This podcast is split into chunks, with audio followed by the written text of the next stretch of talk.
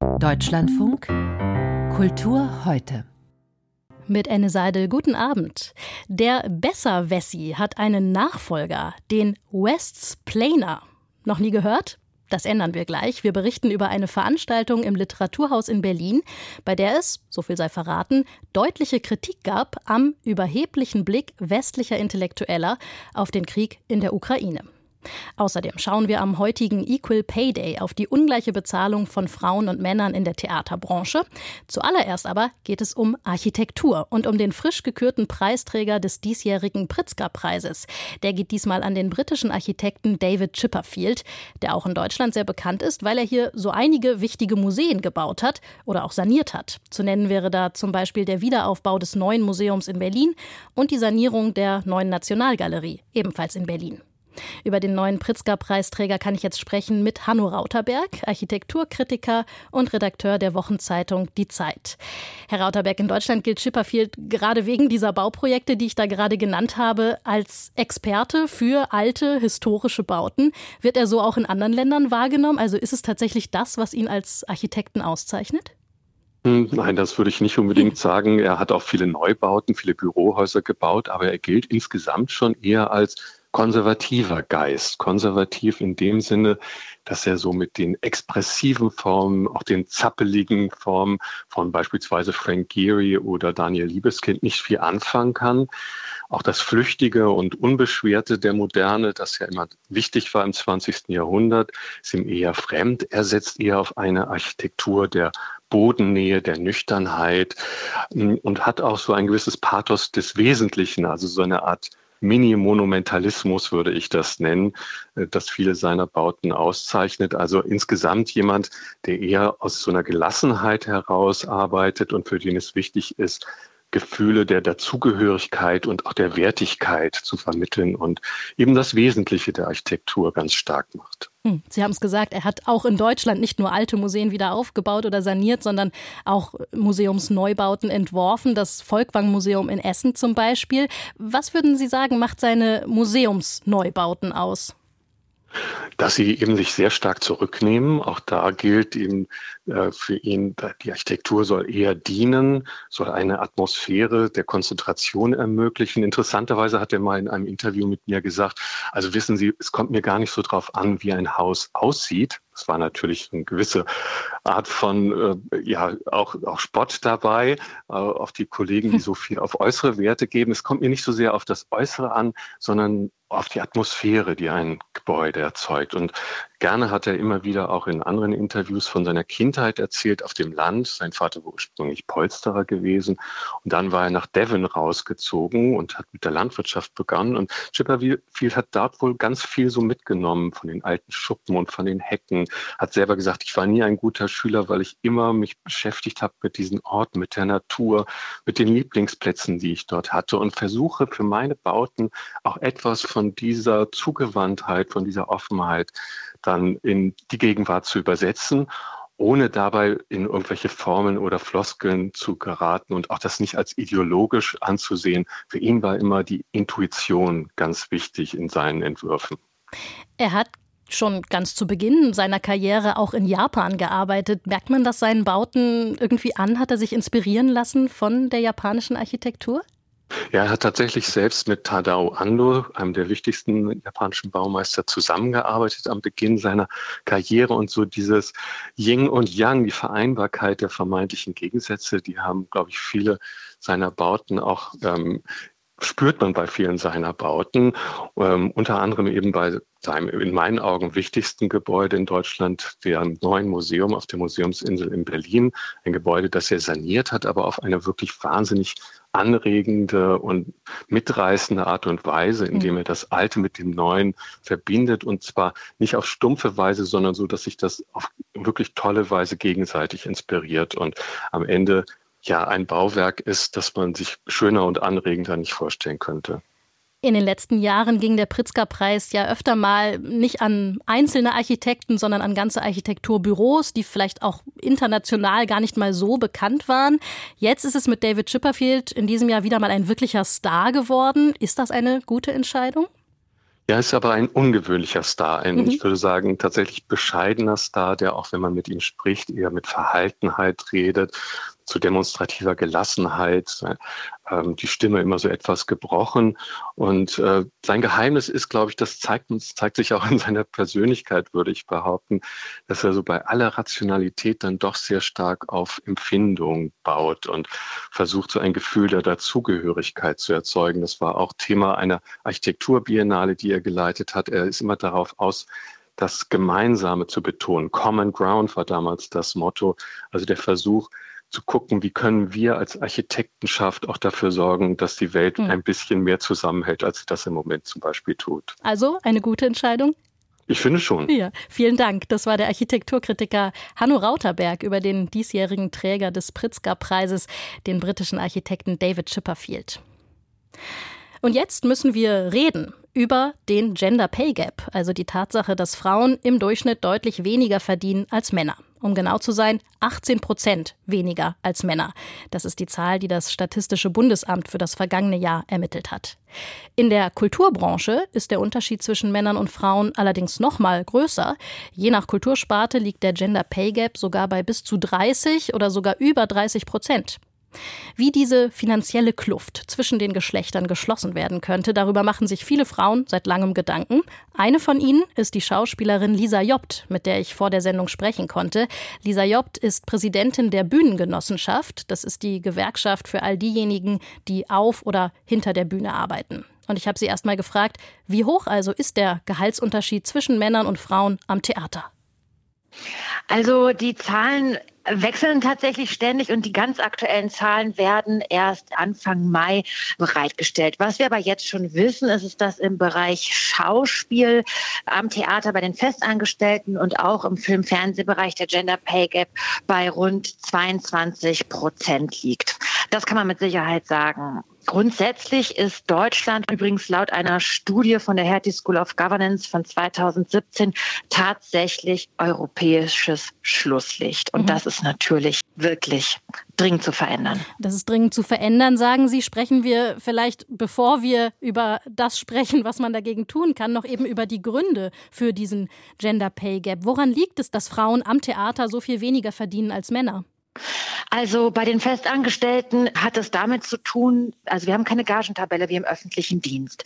Wir sind im freien Spiel der Kräfte. Und wer da zum Beispiel für sich verhandelt, holt eben mehr raus oder holt weniger raus. Das könnte man fragen, verhandeln Frauen schlechter? Hm, wissen wir gar nicht so genau. Gibt ja auch welche, die gut verhandeln. Was wir aber wissen, ist, dass oft Frauenrollen in den klassischen Theaterstücken kleiner sind. Der ganze literarische Kanon ist mal von Männern vor langer Zeit geschrieben worden. Frauen haben da grundsätzlich eigentlich, äh, kommen da weniger vor. Das ist auch dabei, sich auf der ästhetischen Ebene total aufzubrechen. Aber mit Sicherheit ist das auch ein Grund dafür. Der andere ist tatsächlich, dass wir keine Tabelle haben, die nach Berufserfahrung ein finanziell einordnen könnte. Mhm. Wenn wir jetzt mit Blick auf andere Berufe vom Gender Pay Gap sprechen, dann wird ja oft als Grund genannt, dass Frauen eben öfter in Teilzeit arbeiten und weniger oft in Führungspositionen kommen. Inwiefern ist all das auch am Theater ein Problem? Rund 70 Prozent der IntendantInnen sind männlich, rund 70 Prozent der RegisseurInnen sind auch nach wie vor männlich. Äh, Männer inszenieren auch mehr auf den großen Bühnen, wo es auch mehr Budget gibt. Frauen machen auch nach wie vor dann eher auf der kleinen Bühne etwas oder auch das Kinderstück oder das Familienstück. Da gibt es in der Regel auch weniger Geld für. Das heißt also auch da, wo Frauen auftauchen, tauchen sie in einem ja, Anführungszeichen finanziell minderwertigerem Kontext auf. Und wir haben tatsächlich ja auch dann einen sogenannten Gender Show Gap. Wenn Frauen zum Beispiel nicht auf der großen Bühne inszenieren, dann werden sie auch nicht zum Berliner Theatertreffen eingeladen. Das ist quasi die Berlinale für hm. den Bereich Schauspiel im Theater bei uns. Und ähm, ja, je mehr du deinen Marktwert steigerst, desto besser sind am Ende auch deine Gagen. Wie sieht es aus mit der Vereinbarkeit von Familie und Beruf? Ähm, viele Menschen, die am Theater arbeiten, haben natürlich maximal familienunfreundliche Arbeitszeiten. Also sie arbeiten oft abends, am Wochenende, an Feiertagen. Ist auch das ein Grund für die Gehaltsunterschiede zwischen Männern und Frauen? Ähm, das ist so eindeutig tatsächlich nicht zu sagen. Was wir sagen können, ist, dass dieser Beruf aktuell eigentlich ein Beruf ist für Leute bis Mitte 30 und danach ähm, ja viele sich einen anderen Job suchen. Da Frauen in der Regel die Sorgearbeit machen, wenn sie zum Beispiel alleinerziehend sind, neigen Frauen auch eher dazu, dann den Beruf zu verlassen und sich auf finanziell sicherere Beine zu stellen. Deswegen ja, klar, das ist mit Sicherheit ein Baustein. Was also müsste Ihrer Meinung nach getan werden, um den Gender Pay Gap am Theater zu schließen? Wir brauchen dringend Gagentabellen für die abhängig Beschäftigten, für die Festangestellten, die sogenannten. Wir brauchen im Bereich der Solo-Selbstständigen verbindliche Honoraruntergrenzen, die ebenfalls auch nach Berufsjahren einem eine Orientierung geben. Und wir brauchen finanzielle Unterstützung bei der Kinderbetreuung, damit es möglich ist für Theaterschaffende, die als Gast zum Beispiel arbeiten, die auf Montage sind sozusagen, dass die auch größere Theaterwohnungen haben, um die Familie mitzunehmen, um die Kinderbetreuenden mitzunehmen und so. Da hängt so ein ganz großer Rattenschwanz dran und das hat in der Regel mit Geld zu tun. Aber es hat auch mit der Planung zu tun. Natürlich brauchen wir auch mehr verlässliche Planung in einem Betrieb, der ganz viel von den spontanen Entscheidungen einzelner Personen abhängig ist. Das sagt Lisa Jobt, Präsidentin der Bühnengenossenschaft. Am heutigen Equal Pay Day haben wir gesprochen über die ungleiche Bezahlung von Frauen und Männern in Theaterberufen. Wenn Männer nicht nur mehr Geld verdienen, sondern auch mehr reden als Frauen, und wenn sie dieses Mehr an Redezeit dann auch noch dafür nutzen, Frauen ungefragt die Welt zu erklären, dann heißt das heute, zumindest in manchen Kreisen, Mansplaining.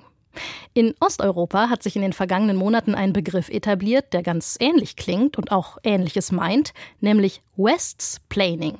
Ein Westsplainer ist ein Intellektueller aus dem Westen, der sich zum Krieg in der Ukraine äußert und zum Beispiel Tipps gibt für Friedensverhandlungen, obwohl er eigentlich gar keine Ahnung von Russland und der Ukraine hat.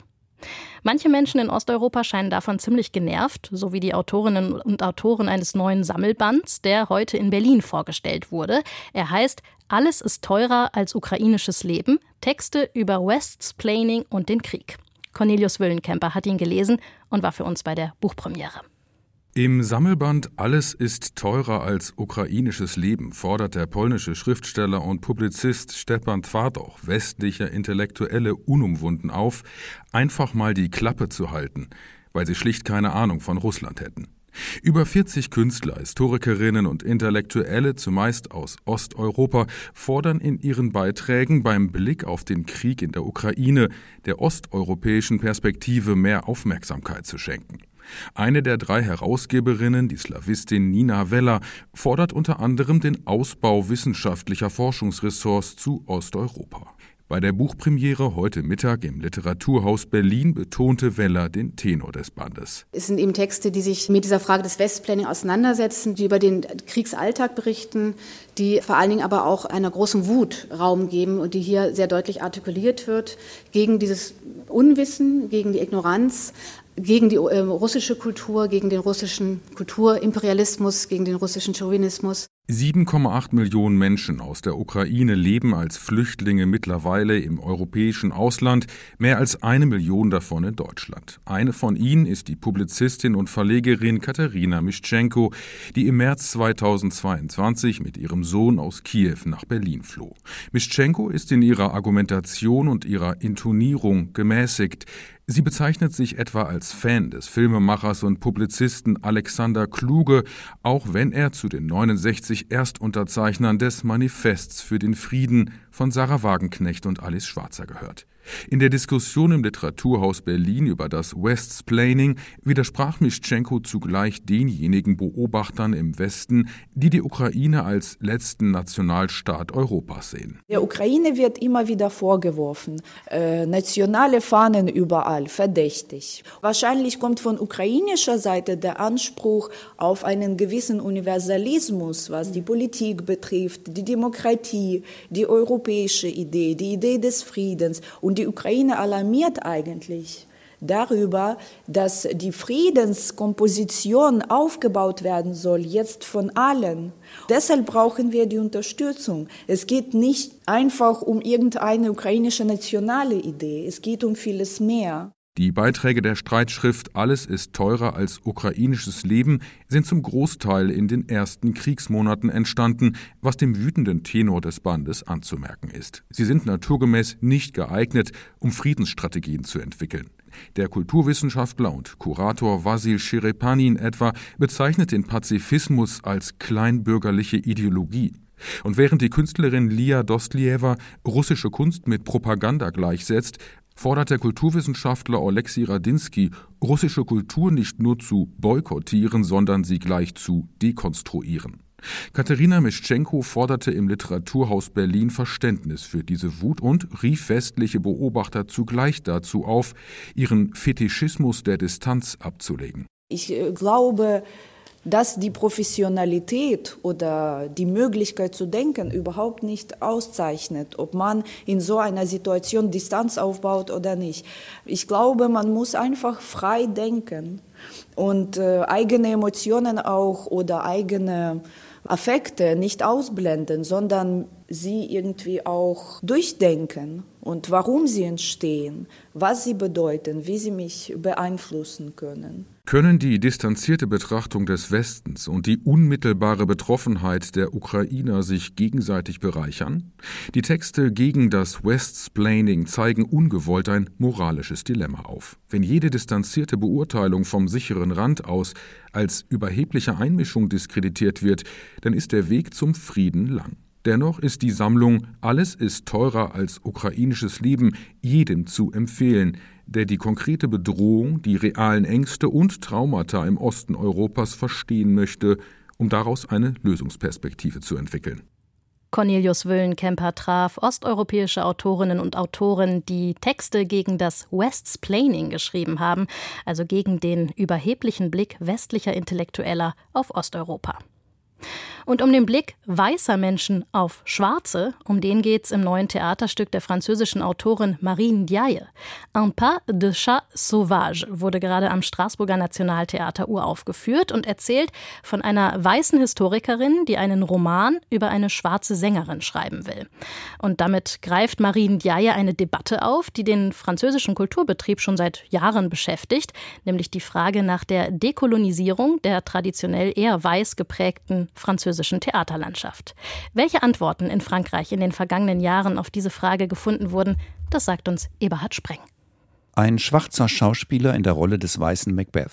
Das gab es nicht nur im Film mit Denzel Washington, sondern auch mit Adama Diop auf der ehrwürdigen Bühne des Pariser Théâtre de l'Odéon. Die Inszenierung war ein weiterer Schritt auf dem Weg zu einer Diversität der Hautfarben und der Dekolonisierung des weißen Blickes auf den schwarzen Körper. Schwarze Menschen, nicht nur im Kulturbetrieb, erleben diesen Blick als eine Gefangenschaft in der Hautfarbe. Der ehemalige Star-Fußballer Liliam Thuram arbeitet heute in der antirassistischen Bildungsarbeit. Die Leute, die schwarze Menschen in ihre Körper einsperren, sind vor allem weiße Menschen. Sie sind ihrerseits in ihre weißen Körper eingesperrt, aber sie werden sich dieses Umstandes nicht bewusst. Natürlich ist die französische Gesellschaft aufgrund ihrer Geschichte deutlich diverser als etwa die deutsche. Auch sind Menschen nicht weißer Hautfarbe präsenter auf den Bühnen der Kulturindustrie, aber immer noch keine Selbstverständlichkeit im Kanon der subventionierten Hochkultur des Theaters. Dies beobachtet die Anthropologin und Theaterhistorikerin Sylvie Chalet. Ceux qui font du fric im Musical, im Showbiz, da wo Geld verdient wird, gibt es mehr Diversität auf der Bühne. Afrodescendant, also Menschen afrikanischen Ursprungs. Denn für die gibt es durchaus ein Publikum. Eine Schauspielerin wie Claudia Tagbo von der Elfenbeinküste musste in Revuen und Stand-ups spielen, bevor sie als Fernseh- und schließlich als Theaterschauspielerin engagiert wurde. Wenn sich die Theater mehr öffnen würden, käme wohl auch mehr junges Publikum mit afrikanischen Wurzeln ins Theater. Neben der Frage, wer auf den Bühnen in Film und Fernsehen auftreten soll, wird die Frage, welche Rollenbilder dabei vermittelt werden, heiß diskutiert. Das schwarze Schauspielerinnenkollektiv Noir n'est pas mon métier, Schwarz sein ist nicht mein Beruf, hat die senegalesisch-französische Schauspielerin Aïssa Maïga ins Leben gerufen. Die Figur der afrikanischen Frau im europäischen Kulturbetrieb ist eine Erfindung der Kunst. Vielleicht gibt es heute ein wenig mehr professionelle schwarze Schauspielerinnen, aber was vermitteln sie? Der Körper der schwarzen Frau wird immer als tierähnlich gesehen, mit einer vermutlich hemmungslosen Sexualität. Das alles ist Klischee, Einbildung und immer noch virulent. Die Dekolonisierung der Vorstellungswelten bleibt die Kernaufgabe von Regisseurinnen und Regisseuren, Schauspielerinnen und Schauspielern. Denn wie Lilian Thuram weiß, ist eine große historische Erbschaft abzuarbeiten. Euh, euh, Der schwarze Körper ist seit Jahrhunderten in einem Dominanzschema gefangen, so wie es zwischen Männern und Frauen ein Dominanzschema gibt. Der schwarze Körper steht dem Weißen zur Verfügung. Deshalb sage ich, man kann nicht über den schwarzen Körper sprechen, ohne über den weißen Körper zu sprechen. Frankreich ist nicht nur gesellschaftlich Erbe der Kolonialzeit und des Sklavenhandels, es ist ja auch Erbe der Bilder des schwarzen Menschen, die in dieser Zeit entstanden und unseren Blick auf Schwarze bis heute beeinflussen beeinflussen. Auf dem Weg der Dekolonisierung und Überwindung von Diskriminierung geht Frankreich einen anderen Weg als etwa die USA. Gender, Race, Sex finden dort auf unterschiedlichen Kampfplätzen statt, und das betrifft auch die Bühnen der Kulturindustrie. Der schwarze französische Bildungsminister Papendiaï war zuvor als Historiker Spezialist für die Geschichte Nordamerikas. Euh, um das Beispiel von Martin Luther King zu nehmen, indem er sich für die afroamerikanische Sache einsetzt, kämpft er zugleich für universelles Menschenrecht. Das Besondere und das Universelle sind keine Gegensätze. Es ist ein vor allem amerikanischer Irrtum, einen Unterschied zu machen zwischen dem allgemeinen und dem besonderen Kampf für die Rechte zum Beispiel von Frauen oder anderen diskriminierten Gruppen. Euh, Wie lässt sich der Kampf für die Überwindung der ökonomischen und sozialen Diskriminierung der zumal schwarzen Frau mit der Befreiung aus dem Gefängnis des weißen Blicks zusammenbringen? In diesem weiten Themenfeld operiert Marine Jais wunderschön hintergründiger Text über die Begegnung einer weißen und einer schwarzen Frau. Die eine schaut, die andere agiert. Und in dieser Beziehung und ihrem Scheitern ist zu spüren, welch weiter Weg noch für die Überwindung des Rassismus zu gehen ist. Eberhard Spreng sah das neue Stück von Marine Diaye in Straßburg. Und Anna Kohn sagt uns jetzt, was heute sonst noch wichtig war in der Welt der Kultur. Der französische Autor Michel Houellebecq ist bekannt für seine Bücher wie Elementarteilchen und auch für seine provokanten Äußerungen. Manchmal wirkt er auch in Filmen mit, wie jetzt in einer Pornodokumentation des niederländischen Künstlerkollektivs Kirak, bei der Houellebecq im Beisein seiner Ehefrau mit Frauen schlafen sollte, die der Regisseur des Films gefunden hatte. Allerdings bereut Houellebecq die Teilnahme nun. Ich weiß nicht, warum ich das gemacht habe. Ich habe Mist gebaut. Das kommt vor. Mittlerweile gehen er und seine Frau gegen den Regisseur juristisch vor und fordern, dass der Film nicht ausgestrahlt wird und der Trailer aus dem Netz entfernt wird. Die Lüge ist die Geschichte, meine Frau habe für mich in Marokko Prostituierte organisiert, für unsere Hochzeitsreise. Einen Monat im Voraus. Meine Hochzeitsreise habe ich nicht in Marokko verbracht und es wurden auch keine Prostituierten dafür organisiert. Auch ist die Vorstellung völlig bekloppt, man bestellt keine Prostituierten einen Monat im Voraus. So funktioniert das nicht. Man bestellt sie am selben Tag. Die Filmpremiere wurde nun schon auf Ende Mai verschoben. Es wird wohl ein niederländisches Gericht darüber entscheiden, ob er wirklich gezeigt werden darf und was mit dem Trailer passiert. Der Astrid Lindgren Gedächtnispreis gilt als eine der wichtigsten und die am höchsten dotierte Auszeichnung für Kinder- und Jugendliteratur. In diesem Jahr geht er an die US-amerikanische Schriftstellerin Laurie Halls Anderson. Anderson wurde Ende der 90er mit dem Buch Schrei bekannt, in dem es um eine junge Protagonistin geht, die auf einer Party vergewaltigt wird und durch das Trauma fast verstummt. Das Buch wurde in den USA mit mehreren Preisen ausgezeichnet und ist auch in deutscher Übersetzung erschienen. Der Astrid Lindgren Gedächtnispreis wird von der schwedischen Regierung gestiftet und ist mit 450.000 Euro dotiert. Viele kannten ihn wahrscheinlich in den 90er Jahren aus dem Fernsehen, den Schauspieler Heinz Baumann. Er spielte in der ZDF-Produktion Soko 5113 und in Adelheid und ihre Mörder, den Leiter der Mordkommission, dessen Sekretärin besser Fälle lösen kann als er. Dabei war Baumann auch Theaterschauspieler. 1928 in der Nähe von Oldenburg geboren, spielte er unter anderem in Quedlinburg, Dortmund, Stuttgart und beim Ensemble der Münchner Kammerspiele. Nun ist Heinz Baumann im Alter von 95 Jahren gestorben. Anna Kohn, vielen Dank für die Kulturmeldung und das war Kultur heute mit Anne Seidel. Hier geht's gleich weiter mit den Informationen am Abend und ich wünsche Ihnen noch einen schönen Abend. Tschüss.